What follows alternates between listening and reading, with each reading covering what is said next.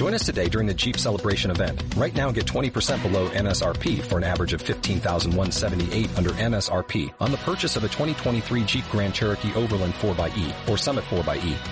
Not compatible with lease offers or with any other consumer incentive offers. 15,178 average based on 20% below average MSRP from all 2023 Grand Cherokee Overland 4xE and Summit 4xE models in dealer stock. Residency restrictions apply. Take retail delivery from dealer stock by 4-1. Jeep is a registered trademark.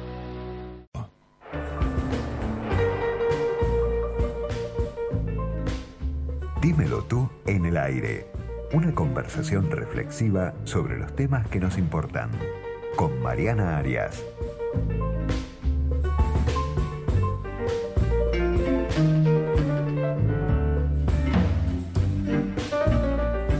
Buenas noches, bienvenidos a Dímelo tú en el aire en esta noche de martes de carnaval. Algunos seguramente estarían seguro ya metiéndose en la cama para empezar mañana una jornada de trabajo. Otros quizás hayan trabajado sábado, domingo, lunes, martes. Bueno, bienvenido el trabajo en ese caso. Otros quizás hayan festejado el carnaval por primera vez, así como lo hacíamos en otras épocas que nos tirábamos bombitas, salíamos a la calle, nos disfrazábamos, íbamos al corso, íbamos a las fiestas en los clubes. Para los que se quedan acá conectados con nosotros, esta noche vamos a volver al origen del carnaval, vamos a hablar de, cómo empieza el carnaval, dónde nace. ¿Se acuerdan de Celia Cruz? Juan, ponenos esa canción que entonaba esto con su alegre y enérgica voz. La vida es un carnaval y las penas se van cantando. Bueno, el carnaval tiene un poco de eso, ¿no? Hoy vivimos algunos días difíciles, cargados de incertidumbre muchas veces, pero en estas celebraciones parece que nos olvidáramos de todo, para dejar que aflore esta felicidad, esta algarabía, la creatividad, los festejos, inventarse un personaje y salir a la calle y divertirse de alguna forma. El término carnaval, ¿ustedes saben de dónde viene? Viene del latín medieval carnelavarium, que significa quitar la carne. ¿Por qué? Porque a qué se refiere? Bueno, se refiere a una prohibición religiosa que de consumir carne durante la cuaresma, durante los 40 días que dura ese momento antes de las Pascuas. Lo que comenzó siendo entonces una festividad religiosa vinculada con el cristianismo devino en una celebración popular para la cual ciertas comunidades se preparan todo el año. Cosen sus trajes piensan cómo lo van a hacer, ensayan los bailes. El carnaval combina elementos como disfraces, desfiles, fiestas callejeras y en Argentina siempre fue un atractivo turístico bastante relevante. Ahora estaba muy apagado, muy tranquilo porque tuvo sus interrupciones, ¿no? Y fue variando y varía según las regiones del país. Hay, hay grandes fiestas en Entre Ríos, por ejemplo, en Corrientes, en Salta, en Jujuy, Acá también en la ciudad de Buenos Aires, esos corsos de Avenida de Mayo. Si hablamos de la historia, ¿cómo no vamos a mencionar esas máscaras venecianas, ¿no? que nacieron ahí en Venecia, con la comedia del arte, ese teatro popular italiano en el que los actores llevaban máscaras representando cada una un tipo de carácter en esta sociedad.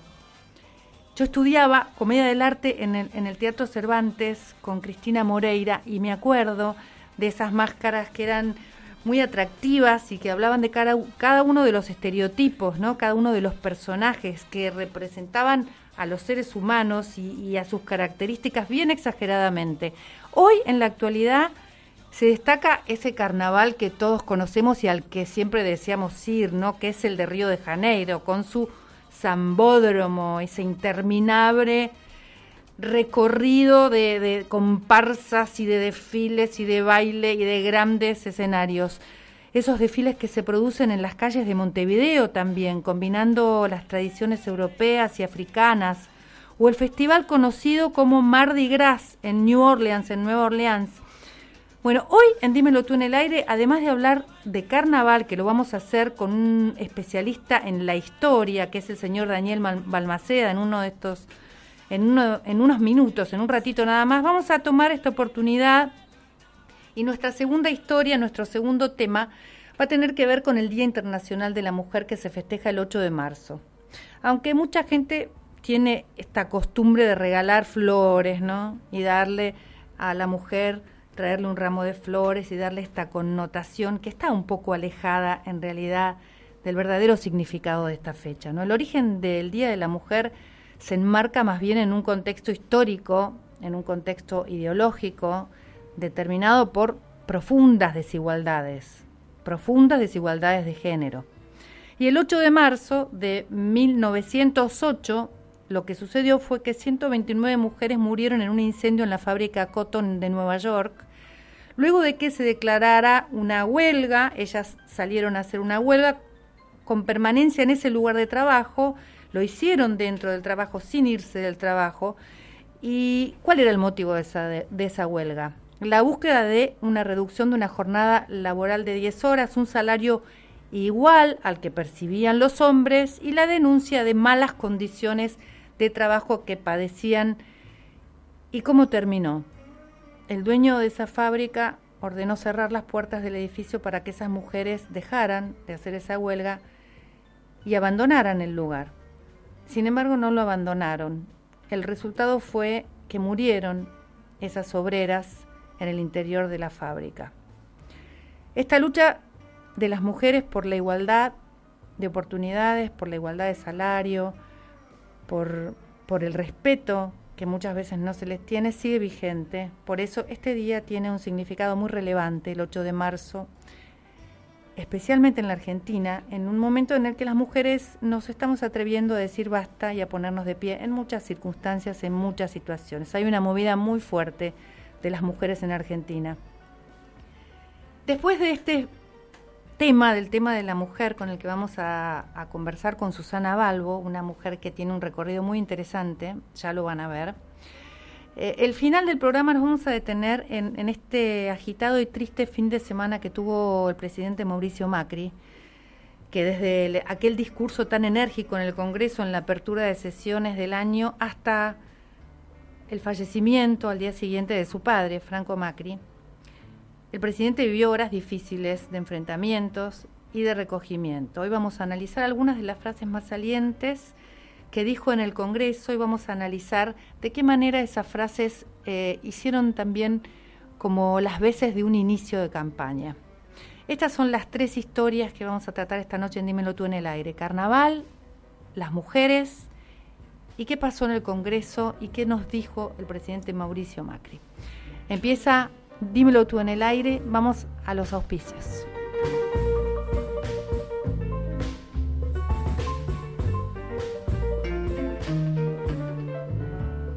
Este espacio es auspiciado por LATAM Airlines. Conecta Argentina y Latinoamérica con el mundo. Con más servicios, nuevas experiencias, más destinos y con todo un nuevo mundo por delante. LATAM y vos, juntos, más lejos. Siga por Avenida Francisco Bello. Luego gire a... Continúe.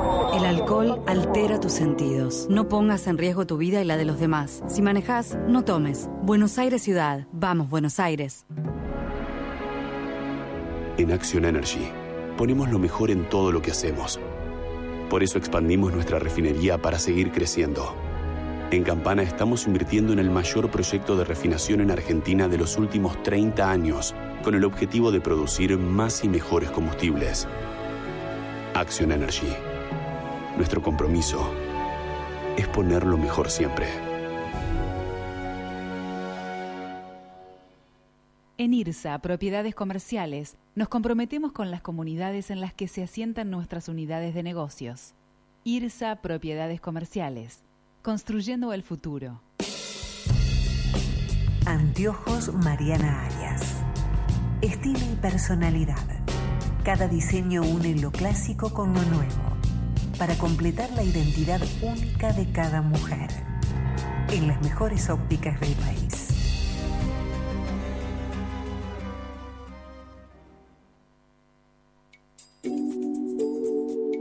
Velas de la Ballena, un lugar mágico en Palermo Sojo donde encontrás de todo para iluminar. Las mejores velas artesanales Soler 4802, Paseo Pilar, Paseo Champañán.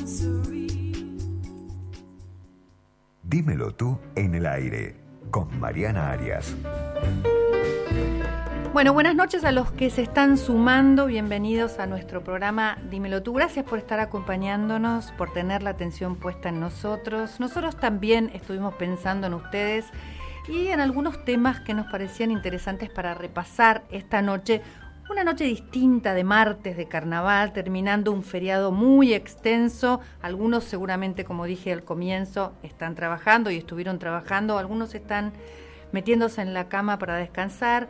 Los que están con nosotros, los que se quedan ahí conectados, por favor, vamos a hablar de carnaval, del Día de la Mujer y de del fin de semana tan difícil que tuvo el presidente Mauricio Macri. Escríbanos y compartan sus comentarios al 1121-87-1067 y van a poder participar de un sorteo entre todos los que se comuniquen y los que dejen sus mensajes, siempre con muchísimo respeto que nosotros vamos a responder y los vamos a hacer participar de un sorteo de un libro Una mujer en la mitad de la vida y además de un par de anteojos de mi marca. Son dos regalos esta noche. Un libro que habla de las mujeres, las mujeres en la mitad de la vida, las mujeres a partir de un nuevo comienzo y anteojos Mariana Arias para ustedes. Así que escríbanos al 1121871067 y dejen sus comentarios.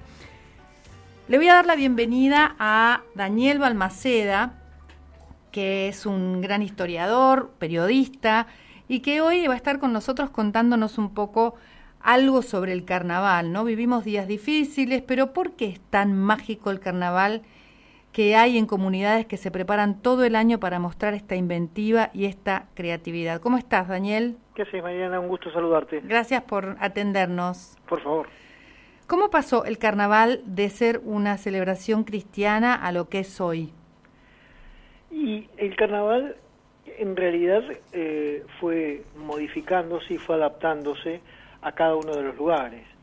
Es decir, vos tenías, por ejemplo, algunos, algunas celebraciones de carnaval como fiesta religiosa, pero amparadas o, apoyadas en festejos mucho más antiguos, o sea, de tiempos de antes de Cristo, en los que eh, era una simple un simple festejo pagano, pero que siempre tuvo la, la, la característica del del todo vale, del nos, nos animamos a más, y justamente el carnaval, lo, el carnaval ya como festejo cristiano, como celebración cristiana, como preparación para la cuaresma, eh, se trató de encauzar. Ahora, vos tenías, por ejemplo, el caso de Venecia, lo tenés muy claro, que es con máscaras. Sí, sí, sí. Y, y bueno, y, y, en, muchos, en muchas naciones eh, los disfraces eh, tuvieron una gran, este, un gran protagonismo en la celebración del carnaval, pero particularmente el nuestro tiene el gran, enorme condimento del pueblo africano, porque ellos fueron muy entusiastas, celebrantes del carnaval, y te diría que sobre todo Buenos Aires y el litoral eh, tenían digamos, la, posibilidad de incorporar, además de los disfraces y además de las celebraciones clásicas, este candombe, esta, este, este festejo, que inclusive en algunos mm, tiempos, ya hablamos ya en la época de los virreyes, estaba un poco mal visto porque se decía que eh, se hacían unos bailes un poco indecentes. ¿no? Era, era un poco desatar las pasiones, ¿no? Dejarlas afuera. Claro. y, detrás de detrás de algunos disfraces para que nadie supiera muy bien. Bueno, ahí tenés justamente una de las características. Vos te, al disfrazarte podías abandonar tu, tu yo de, todos los días y convertirte en otra cosa. Por eso cuando Serrat decía que hoy el, noble y el villano eh, bailan y se dan la mano, ¿no? es decir, en ese momento todos estamos nivelados y eh, bueno, justamente es una de las características de los disfraces, ¿no? Los, más humildes por ahí buscaban disfraces para aparentar lo que no eran, y los este, que tenían mejores posibilidades económicas tal vez se disfrazaban de algún oficio. Eh, es decir, que eh, hay un juego de eh, abandonar las posturas de todos los días. Y en, eh, en el siglo XX recién fue que, que, los disfraces se volvieron más coloridos, más, multitud, más multitudinarios con concursos de máscaras, ¿no? Murgas. Claro, pero fíjate que las murgas sí son hijas de aquellas naciones africanas y que ellos, justamente al, al, al andar por la calle celebrando y bailando, utilizaban una ropa muy colorida que ya, digamos, sentaba un precedente, eh, es decir, en el siglo XIX, en la época de la Revolución de Mayo, para ser más precisos. Eh, ¿Ahí fue el primer corso porteño, por ejemplo? Bueno, eh, mira, hasta hubo un virrey anterior que, que prohibió en un momento el corso por esto de los bailes un poquito que parecían pecaminosos solo porque obviamente la pareja se tomaba de las manos y en aquel tiempo parecía este, un poco desubicado que, en la vía pública haya gente bailando, un, hombre con una mujer tomados de, la mano, ¿no? Eh, así que eso por un lado, y, el de los, los disfraces generó otro gran inconveniente, porque amparados en los disfraces se provocaban muchos disturbios o robos, eh, inclusive hubo fugas de, de la cárcel, este, porque en ese momento, en la confusión de todo el mundo disfrazado, eh, había como cierta impunidad y hubo, por uno de los tantas veces, la recuerdo la de 1836, que hubo que eh, pedir permiso para usar un, un disfraz. No, no, ah, no cualquiera podía usar un, disfraz y uno andaba por la calle y tenía que mostrar que tenía el permiso para disfrazarse. Para usar el disfraz. Vos, sabés que ahí estuve leyendo que en, con el primer golpe militar, ¿no? En la era eh, de la era constitucional, ¿no? Ocurrió que en 1930 eso afectó también a los desfiles, ¿no? Que recién volvieron a surgir en la década del 40. Claro, exacto. Pero las previsiones fueron constantes en todo tipo de gobiernos. Y como vos decís, recién se retomó con mucha fuerza algo que había funcionado muy bien. Y, es más, un poco antes de la década del 40, fue ya en la, segunda mitad de los años 30, y, fue cuando se hizo muy famoso el corso de la Avenida de Mayo. Y entonces, porque esto lo que buscaba era tratar de encontrar espacios en donde todo este, este desorden de festejo... Se ordenara. Estuviera, claro, porque agregarle también que estaban las batallas o los combates con, con agua, bombitas, claro, me acuerdo, me acuerdo perfecto de eso. La guerra de agua, exacto. Yo lo hacía mucho. No, pero eh, eh, eh, en el 1800 también se jugaba con agua. Mirá vos. Y de forma un poquito ya exagerada. No, no, no, existían las bombitas de agua, pero existían los huevos vacíos, las cáscaras de huevo vacío. Se, se colocaba ahí el agua y se jugaba con eso. inclusive se recuerda que participó en una, una batalla de, de, estos huevos de agua el presidente Sarmiento siendo presidente. Así que eh, el, el, tema del agua también tuvieron que buscar un, espacio y en el año 36 se estableció que solo en la, zona de la costanera sur se podía jugar con el agua. Y así pasó también con la Avenida de Mayo, es decir, todo el corso tenía que funcionar en el espacio de la Avenida de Mayo, con lo que la autoridad podía tener un poco bajo control todo el tema de los disfraces y de los desbordes. Y, el carnaval en Río se hizo tan tan famoso, ¿no? Y tan tan conocido. Bueno, justamente el, el, carnaval en, en, Brasil, al igual que en el norte y el litoral de, la Argentina y el Paraguay, es una característica ya tradicional y fue el gran aporte, eh, como decíamos, de las naciones africanas. Es decir, que nosotros eh, también iniciamos esa esa tradición, lo que pasa es que, por supuesto, al, mantenerse la población ya este, directamente descendientes de, de, las, de las naciones africanas en lugares como Uruguay o, Brasil, es donde mantuvieron mucho más la, la costumbre del, de las grandes comparsas. Estaba también leyendo y viendo algunas fotos, eh, en, hoy se publicaron fotos de distintos lugares del mundo, ¿no? Por ejemplo, el carnaval tradicional de Vinche en Bélgica, ¿no? Exacto. Bueno, vos lo que, que tenés ahí son características distintas de, de, carnaval, inclusive con distintos nombres. En algún lugar se llaman Mardi Gras. Claro, ¿y qué es el Mardi Gras? ¿Es, el, carnaval también? claro, es, en realidad es, es simpático el nombre, Mardi Gras es el, el, el martes de grasa, Ah, claro. y, y es porque hasta ese día vos podés consumir, después venía la cuaresma y entonces ya el consumo de carne estaba limitado, y de hecho el carnaval es una palabra que, justamente deriva de la palabra carne también, y que tenía que ver con esto de hasta ahora podemos consumir cualquier cosa, cuando faltan 40 días para la Pascua ya existen limitaciones que en la antigüedad eran mucho más estrictas y que ahora se- están bastante más limitadas. Daniel, ¿y vos qué, qué, qué anécdota recordás de algún carnaval de, de tu infancia, por ejemplo? Bueno, sin duda recuerdo a los disfraces, porque por supuesto que eso es una de las características que tiene la, el carnaval y cuando somos chicos, eh, esa posibilidad de, de ser distintos y por lo menos yo recuerdo muy bien mi, mi disfraz de gaucho eh, con, este, con bombacha de campo, con, con, con los bigotes este, pintados con corcho. ¿Y a dónde ¿no? ibas? ¿Iba- ¿Ibas a algún club, a algún lugar en especial o ibas al corso? No, en, yo recuerdo que me llevaban a ver las, los desfiles de carrozas en la Avenida de Mayo, Ujú. algo que se, que se ha retomado ahora. Se retomó, La- sí. La, la Avenida de Mayo no es, no es muy larga, es decir, era, era un sector bastante delimitado, pero por supuesto era un gran espectáculo con inclusive con gente jugando con espuma que ya ya este, estaba muy muy de moda.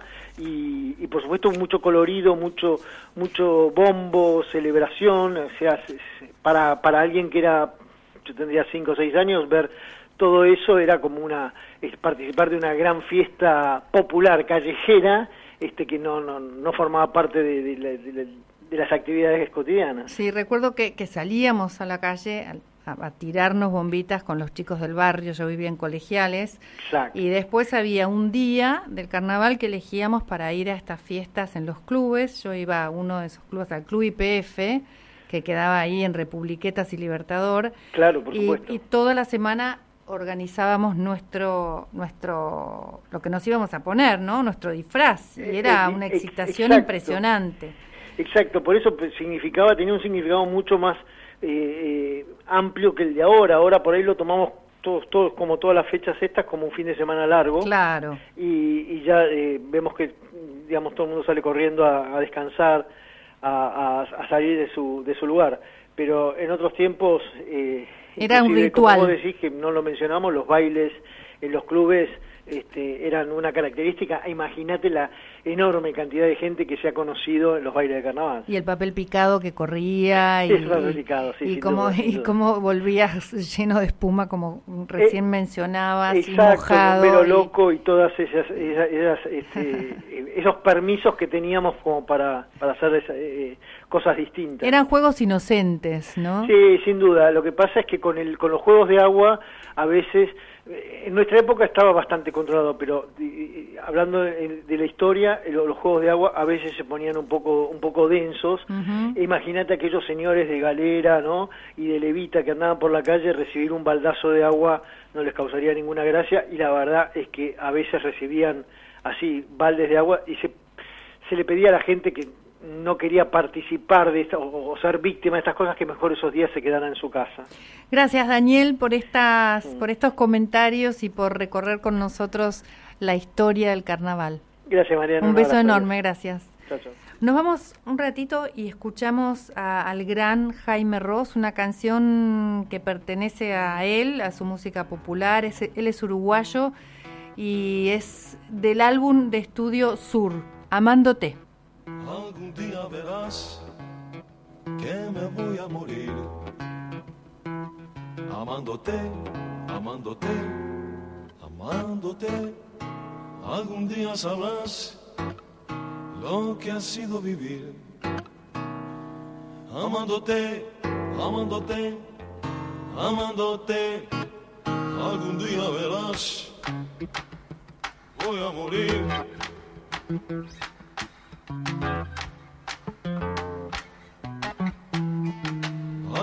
Sabrás lo que ha sido vivir. Amándote, amándote, amándote. Algún día verás que me voy a morir. Amándote, amándote, amándote. día sabrás lo que ha sido vivir. Amándote, amándote, amándote.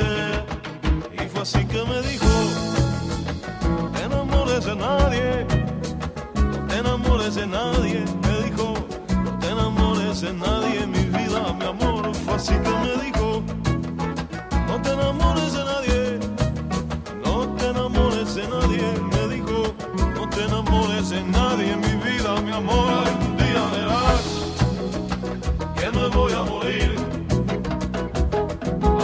amándote, amándote, amándote. Algún día sabrás lo que ha sido vivir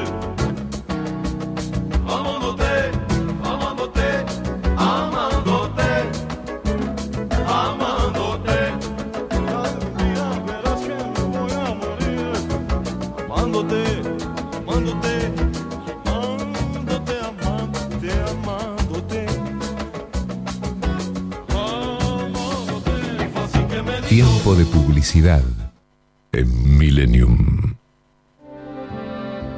Alfa Romeo Giulia, el sedán más rápido del mundo. Diseñado y fabricado en Italia con motor Ferrari de 510 caballos. Premio al mejor auto del año en Estados Unidos y Alemania. Alfa Romeo Giulia, la mecánica delle emozioni. Para más información, ingresa a alfaromeo.com.ar o al teléfono 4789-4100. Senza cuore, saremmo solo macchine.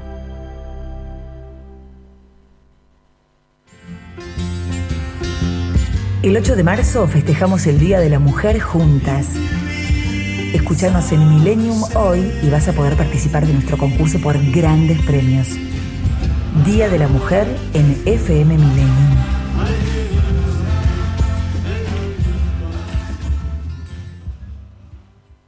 Fin de espacio publicitario. Desde la ciudad de Buenos Aires. En el 106, 7. Transmite Millennium. Transmite Millennium. El 106,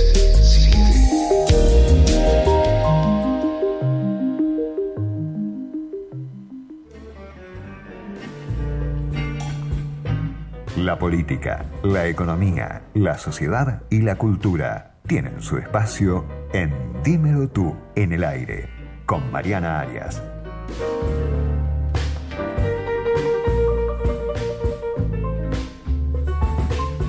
Bueno, estamos en Dímelo tú en el aire, son las 23 y 32 minutos y seguimos acá conectados con vos tratando de pasar por temas que, que nos interesan. Hoy hablamos del carnaval y también hoy vamos a pensar un poco en aquella lucha que en 1908, con un dramático final, 129 obreras de Nueva York murieron pidiendo sus derechos, pidiendo por su igualdad, pidiendo por lo que querían, por lo que necesitaban.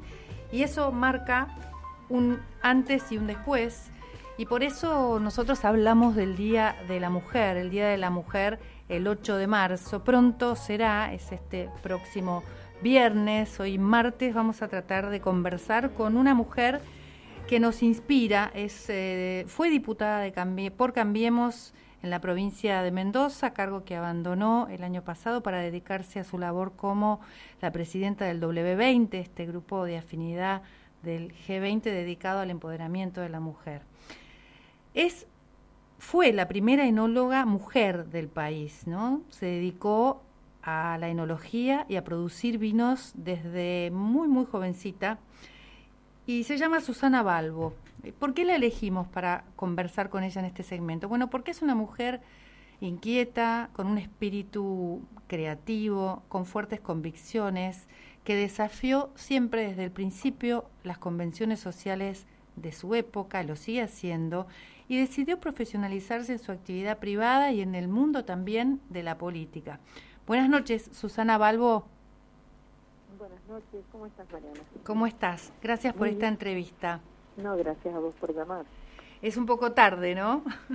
Sí, un poquito. Bueno, ¿qué importancia tiene para vos la celebración de este Día Internacional de la Mujer? Mira, em, a, a veces me, me provoca un poco como de frustración el pensar que, que tenga que haber un día para festejar o para recordar o para honrar a las mujeres cuando creo que todos los días del año son los días de las mujeres, ¿no? Porque eh, nuestra nuestra misión en la vida es tan es tan importante desde la maternidad, el tener hijos, el, el trabajar, el ayudar a desarrollar la sociedad, pero sobre todo sostener el tejido social, porque si hay alguien que es el núcleo en las familias muchas veces es la madre, es la mujer, ¿no? Entonces, eh, que haya un día especialmente para conmemorar porque eh, hayamos clamado o pedido por nuestros derechos, eh, suena un poco como injusto, ¿no? Cuando debería ser algo natural que se dé en la sociedad, que sea parte de la, de la equidad, que cuando estuvimos juntas la última vez hablamos, ¿no? Que, no se trata de la igualdad de género, sino de la equidad de género, ¿no? Porque todos necesitamos cosas distintas, el hombre necesita cosas distintas que la mujer, y el reconocer la equidad es reconocer lo que las mujeres necesitamos, y respetando nuestra conformación, respetando eh, nuestras raíces y, nuestros sentimientos. Vos te iniciaste, Susana, eh, en la industria del vino eh, desde muy jovencita y se me ocurre preguntarte a partir de lo que recién comentaba, sostener el tejido social, sostener la familia, ¿cómo, cómo fue poder seguir adelante con tu deseo de, de ser una enóloga cuando en aquel momento era muy, muy eh, no sé, inexistente, ¿no? No había mujeres enólogas. Eh, elegir una profesión tan diferente y al mismo tiempo poder tener ese rol de la mujer, ¿no? De seguir sosteniendo esa familia. Mira, siempre fue mm, eh, y sigue siendo, de alguna manera este, fue desafiante y, un camino que no estuvo eh, librado de, de, dificultades, ¿no?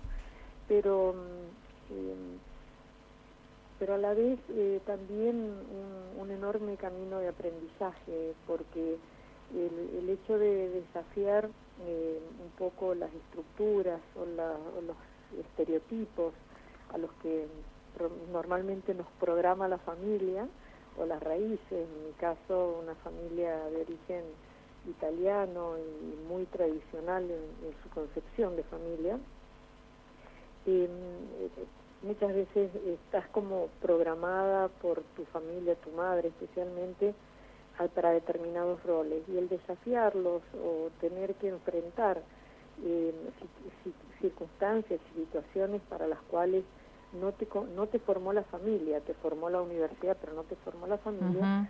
te falta eh, muchas veces el rol, el, el, ejemplo que a seguir. Entonces fue un poco como ir... Eh, moldeando, moldeándome eh, en el camino de las adversidades, pero que también me mostraron la posibilidad de superar eh, límites probablemente más psicológicos que reales, ¿no? Y que creo que muchas mujeres tenemos eso. Límites propios, ¿no? Claro, son propios y no son eh, eh, son real, no son reales muchas veces, son uh -huh. más propios, más más resultado de lo que la sociedad que lo que nosotras creemos que la sociedad espera de nosotros, porque en realidad yo no creo que la sociedad nos ponga límites o nos ponga barreras, probablemente en algunos casos sí, y existen, pero hay muchos de esos límites que, están más en, en, nuestro interior y en, nuestra, en, el desconocimiento de donde podemos llegar que en la realidad, ¿no? en la realidad que nos rodea. Y ese conocimiento que vas adquiriendo a lo largo de ir eh, superando barreras y dificultades, eh, te van nutriendo de una confianza en vos misma que, que te muestra que en definitiva los límites son los que vos te quieras imponer, no los que te imponga la sociedad. Es cierto que tu primera oportunidad eh, de trabajo eh, te hizo irte de, de, de, tu ciudad natal de Mendoza a vivir a Salta, ¿no? Eh, y, mm, y- y fuiste elegida entre 87 enólogos por el doctor Alfredo Ferreira Lamas, ¿no? Que te dijo algo así como, mire, que las mujeres o son muy buenas o son muy malas. Y usted me tiene que demostrar que es muy buena, ¿no? Y, y le doy esta primera oportunidad de trabajo. Ese fue un hombre que, que vio en vos eh, esa chispa que tenías, ¿no? Sí, eh, pas- pasé por un proceso de selección eh, que yo ni siquiera imaginaba que existía. Eh, Era muy jovencita y era mi primer trabajo, pero fue un proceso de selección como seguramente hoy hacen muchos este, buscadores de talentos, en donde no solamente este, haces test psicológicos, de personalidad, de reacción ante las adversidades o de reacción ante la presión, sino también estuvieron combinados con análisis grafológico. Entonces Increíble. había eh, había todo un, un estudio muy muy holístico te diría de, de mi personalidad de cómo era y cómo podía reaccionar a estar en una zona tan aislada como era Cafayate en ese momento este, que era un pueblo muy pequeño y aislado bastante de toda la civilización porque los teléfonos eran a manivela, la luz este, era con motores este, generadores, así que se cortaba a determinada hora de la noche y bueno, eran muy limitados los recursos que teníamos, ¿no? Y, y la verdad que nunca imaginé que ir de una ciudad como Mendoza eh, podía llegar a adaptarme tan tan bien a una a, a tantas carencias, ¿no? Aunque con muchas dificultades, ¿no? Con, Sí, desde con- luego. No, con no mucha incertidumbre, con mucha presión. mucha presión y no estuvo exento de dificultad y con muchísimas horas de trabajo, jornadas muy largas, porque la planta empezaba a las 6 de la mañana y yo llegaba a 5 y media de la mañana y muchas veces me retiraba a las 10, 11 de la noche, ¿no? Entonces eran jornadas muy largas de trabajo. Estamos hablando con Susana Balbo, que fue diputada de Cambiemos por la provincia de Mendoza, luego fue chair del W20, el grupo de afinidad LG20, es la primera enóloga mujer del país. Eh, Susana, de- después hiciste un salto y decidiste tener tu propia empresa y ser una emprendedora, ¿no? Empezar a, a- a trabajar como vos querías el vino, de la manera que vos querías, innovar eh, y, y hacerlo para, para, tu, para tu familia, ¿no? Y, y un poco en familia también. Sí, Eh, sí eh, fue... Eso fue un gran desafío también. Mira, hace, hace unos meses en una, en una reunión de inclusión financiera, del W20 justamente de inclusión financiera eh, de la mujer, eh, la reina máxima, eh, Máxima Zorrilleta de, de- Holanda, la reina de. Holanda, Sí, sí. dijo que las mujeres nos vemos obligadas a- a emprender porque muchas veces no tenemos oferta de trabajo.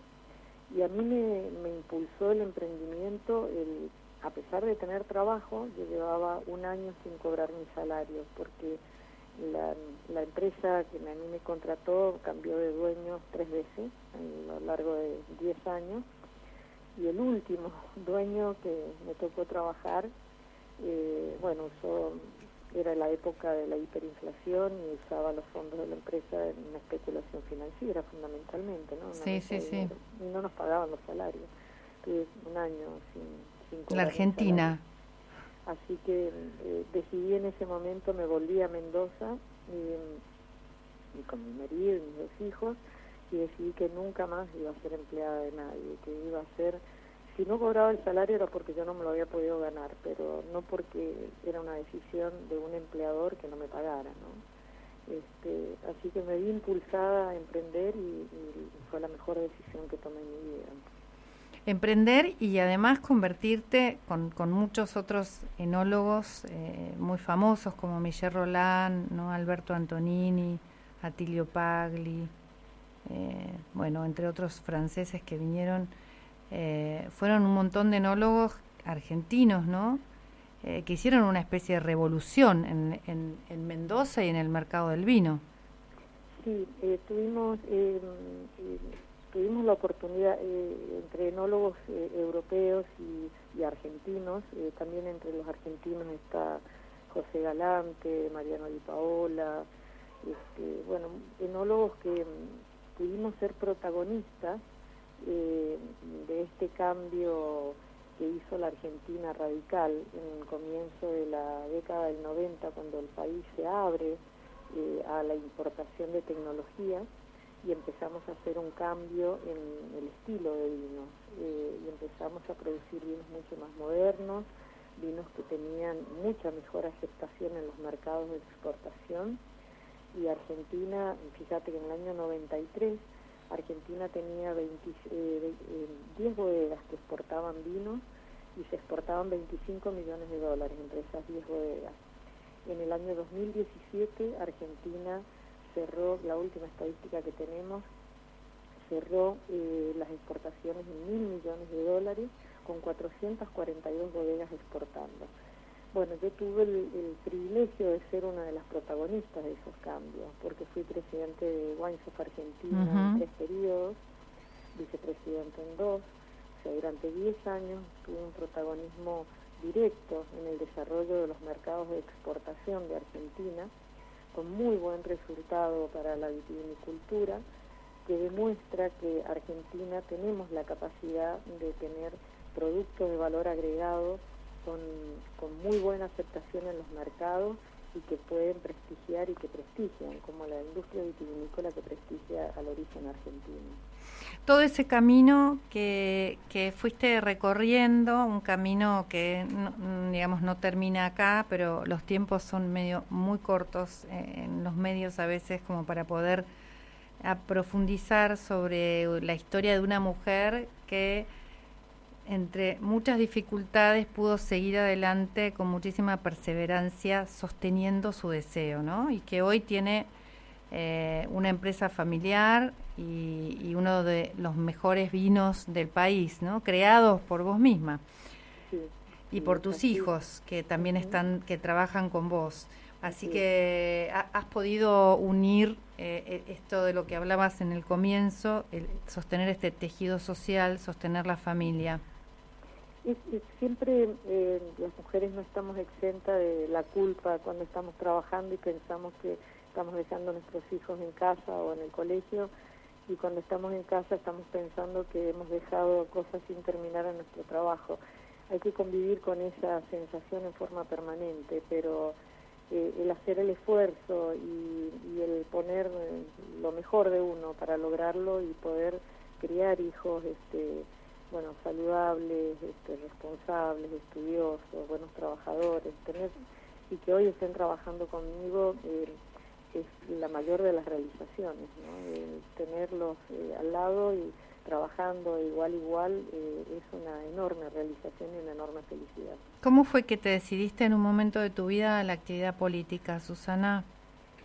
Fue un, un sentimiento que cuando venís de, construir algo de, nada, eh, de, la base más básica de todas, ¿no es cierto? Porque de venirse un, año sin cobrar salario, imagínate que empezaba con en menos algo, ¿no?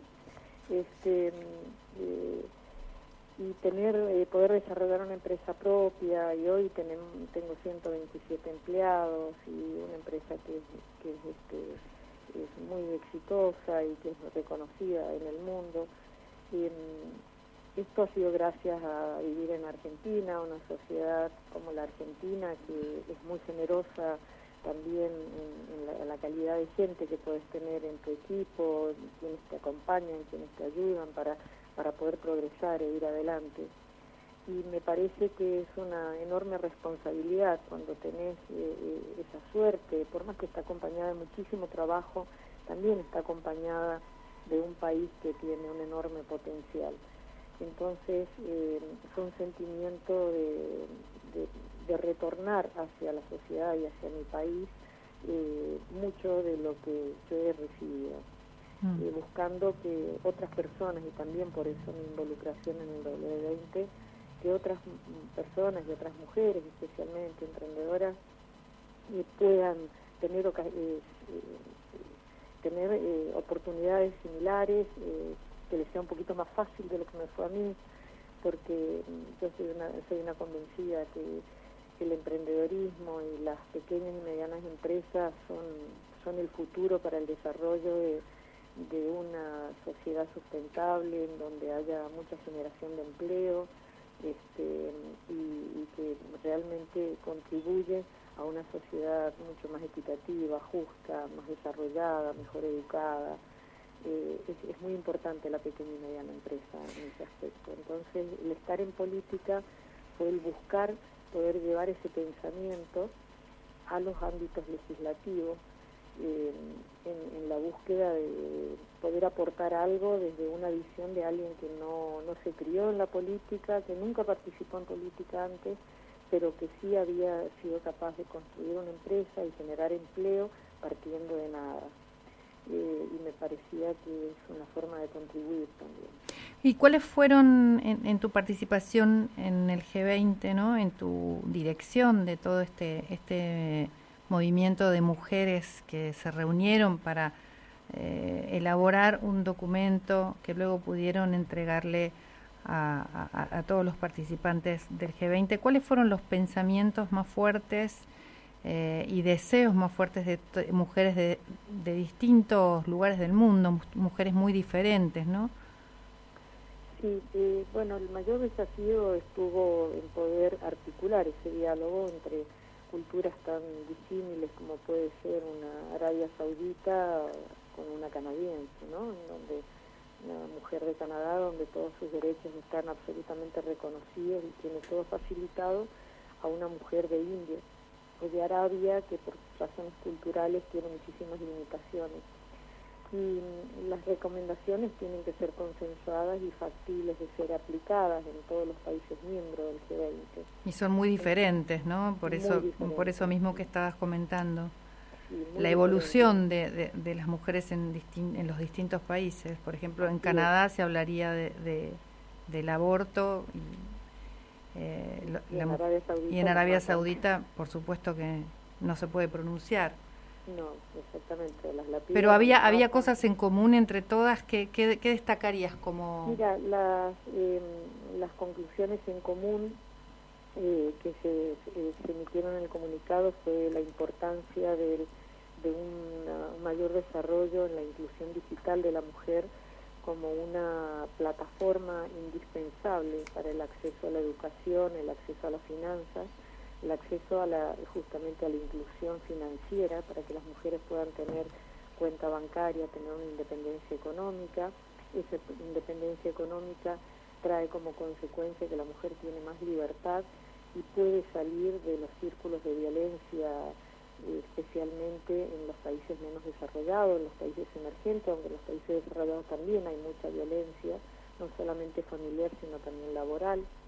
Entonces es muy importante que la mujer tenga recursos para poder autosustentarse ella y su familia y no ser víctima de, de la violencia porque no tiene un recurso que le permita ser independiente o libre. O sea que la libertad económica, la independencia económica es un, un factor importante para la es mujer. Importantísimo.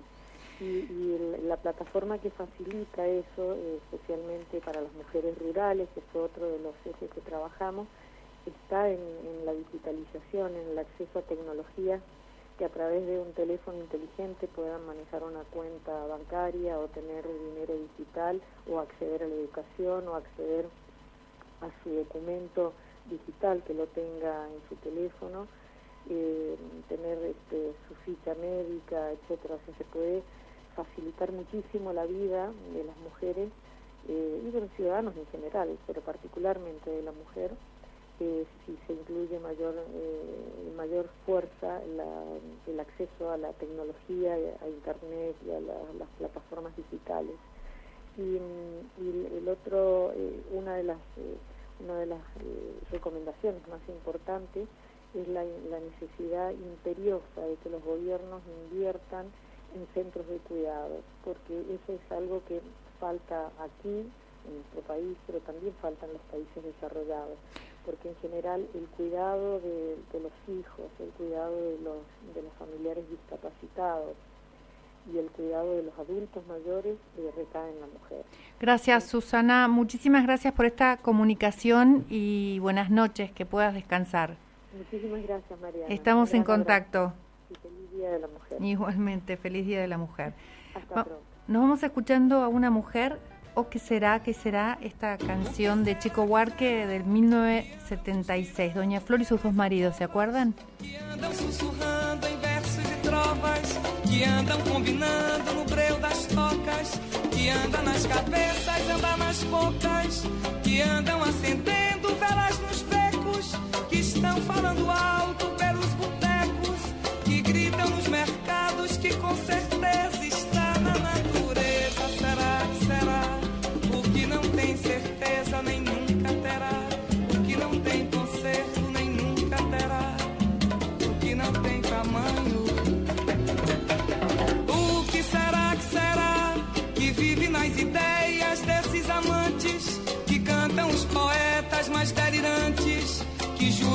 profetas embriagados, que está na romaria dos mutilados, que está na fantasia dos infelizes, que está na alegoria das meretrizes, nos planos dos bandidos, dos desvalidos, em todos os sentidos. Será que será? O que não tem decência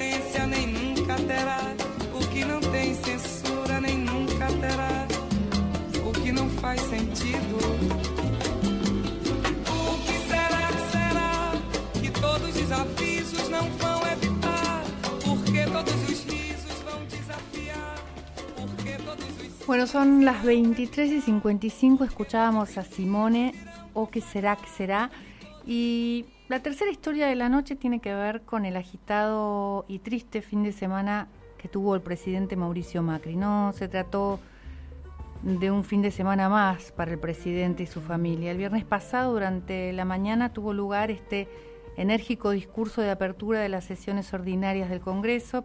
Por la tarde se reunió con el gobernador Gerardo Morales para discutir sobre la campaña y la posible interna presidencial con los radicales. Y finalmente tuvo un encuentro con Juan Guaidó, el titular de la Asamblea Nacional y reconocido por la Argentina como el presidente interino de Venezuela. Se fue a descansar el presidente con su familia al sur, a su destino favorito, San Martín de los Andes. Estaba con su mujer, con Juliana Aguada, con su hija Antonia. Llegaron ahí cerca del mediodía y por la noche recibió una noticia, una noticia triste, la muerte de su padre, Franco Macri. Tuvo que volver el domingo, eh, emprender el regreso para estar presente en el Jardín de Paz donde descansan los restos de Franco Macri. Allí el presidente le dedicó unas palabras y le dijo, se va una persona que predicó con el ejemplo del esfuerzo y del trabajo.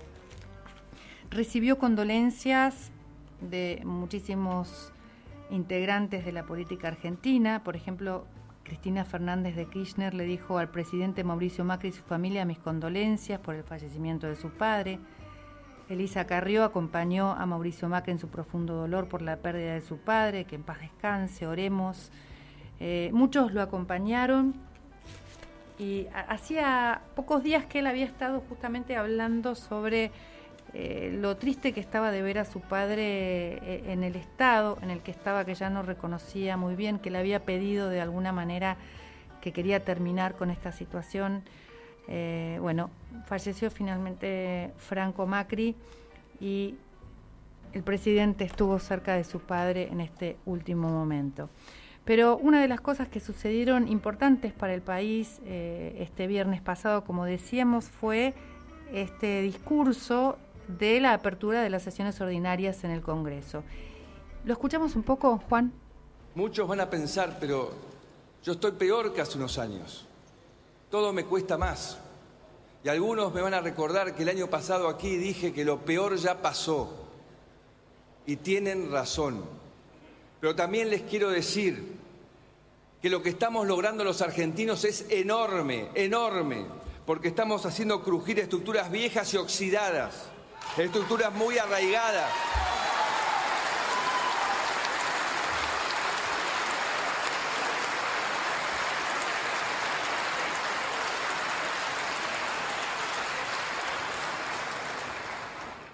estructuras muy arraigadas que seguían beneficiando a los de siempre, y todos los días batallamos para cambiarlas con honestidad y determinación. Lo que estamos haciendo no tiene vuelta atrás, porque el paso que dimos implica pensar y vivir de una nueva manera. Ya no nos da todo lo mismo. Ya no aceptamos que nos mientan, que nos oculten datos relevantes o que pongan en jaque la institucionalidad de nuestra democracia.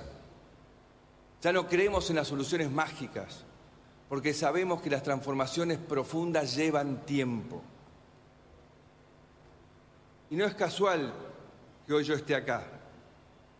Si estoy liderando este camino de largo plazo, es porque los argentinos elegimos avanzar. Hoy estamos donde estamos, si pudimos dejar atrás momentos malos como los que pasamos, es gracias, es gracias a todos ustedes. Hace poco recibí el mensaje de una mujer que decía, quería contarles que este año con mi esposo no nos fuimos de vacaciones, pero conectamos las cloacas e instalamos el agua corriente. No se imaginan lo que se siente. Bueno, el presidente Mauricio Macri convocó a los argentinos a lograr acuerdos ¿no? para poder proyectar una Argentina a largo plazo. Habló de 30 años. Dijo, estamos mejor parados que hace tres años. Sostuvo que somos la generación que está haciendo un cambio profundo y verdadero en el país. Subrayó, por otro lado, que tenemos hoy una mejor calidad democrática, una mejor calidad institucional, una mejor infraestructura y una mejor relación con el mundo. Recalcó que se está acabando la impunidad y que por eso hay más respeto a la libertad y a la independencia de la justicia. Anunció un aumento del 46% de la asignación universal por hijo. Esa fue la única medida. ¿Faltó autocrítica? ¿Habló algo de economía, no, eh, no se refirió a la economía ni a ninguna medida económica para mejorar la crisis de los argentinos. Eh, en, las redes sociales hubo cargadas, hubo memes, hubo, hubo de todo, ¿no? Se habló del otro camino, de esa frase que la oposición tenía ahí. Hubo falta de respeto de la oposición. Sí, él gritó de una manera desbordante para defender su trabajo, su liderazgo. Eso fue lo que tengo la sensación que hizo, ¿no? Expuso de alguna forma su misión y exigió lealtad. No abandonó la carrera hacia la reelección, todo lo contrario, se mostró muy fuerte en ese sentido, a pesar de que los radicales esperan que haya una participación de su partido en las PASO, ¿no? No parecería que Macri con este discurso estuviese dispuesto a consentir unas primarias presidenciales en las que se viera expuesto a competir, por ejemplo, con Martín Lustó. Él quiere la unidad de Cambiemos y dijo eso, dijo eso preocupado y plantó de alguna forma cómo será la campaña a partir de ahí. Marcó la cancha, ¿no? Una vez más. De un lado, el populismo, la corrupción, y del otro presentó a Cambiemos como el salvador de un país en cimiento, con cimientos que se construyen a largo plazo. Eso fue lo que quiso transmitirnos Mauricio Macri en ese Congreso. Bueno, esto es un poco lo que vimos esta semana y les agradezco por haber estado hasta, hasta tan tarde, ya nos pasamos tres minutos, acá Juan me está diciendo que me tengo que ir Gracias a todos por habernos acompañado. Gracias Leandro Gordín. Gracias Juan Sala, a nuestro operador. Gracias Ariel Kuch, Laura Cioli, Valeria Lozano, Nicolás Penaca. Y los ganadores de los sorteos de los anteojos, Cecilia Rabese y Viviana Caldas se lleva el libro Una mujer en la mitad de la vida. Hasta el próximo martes a las 23 horas aquí en Dímelo tú en el aire. Que descansen. Hola, buenos días, mi pana. Buenos días, bienvenido a Sherwin Williams. ¡Ey! ¿Qué onda, compadre? ¿Qué onda? Ya tengo lista la pintura que ordenaste en el ProPlus app. Con más de 6.000 representantes en nuestras tiendas listos para atenderte en tu idioma y beneficios para contratistas que encontrarás en aliadopro.com. En Sherwin Williams somos el aliado del PRO.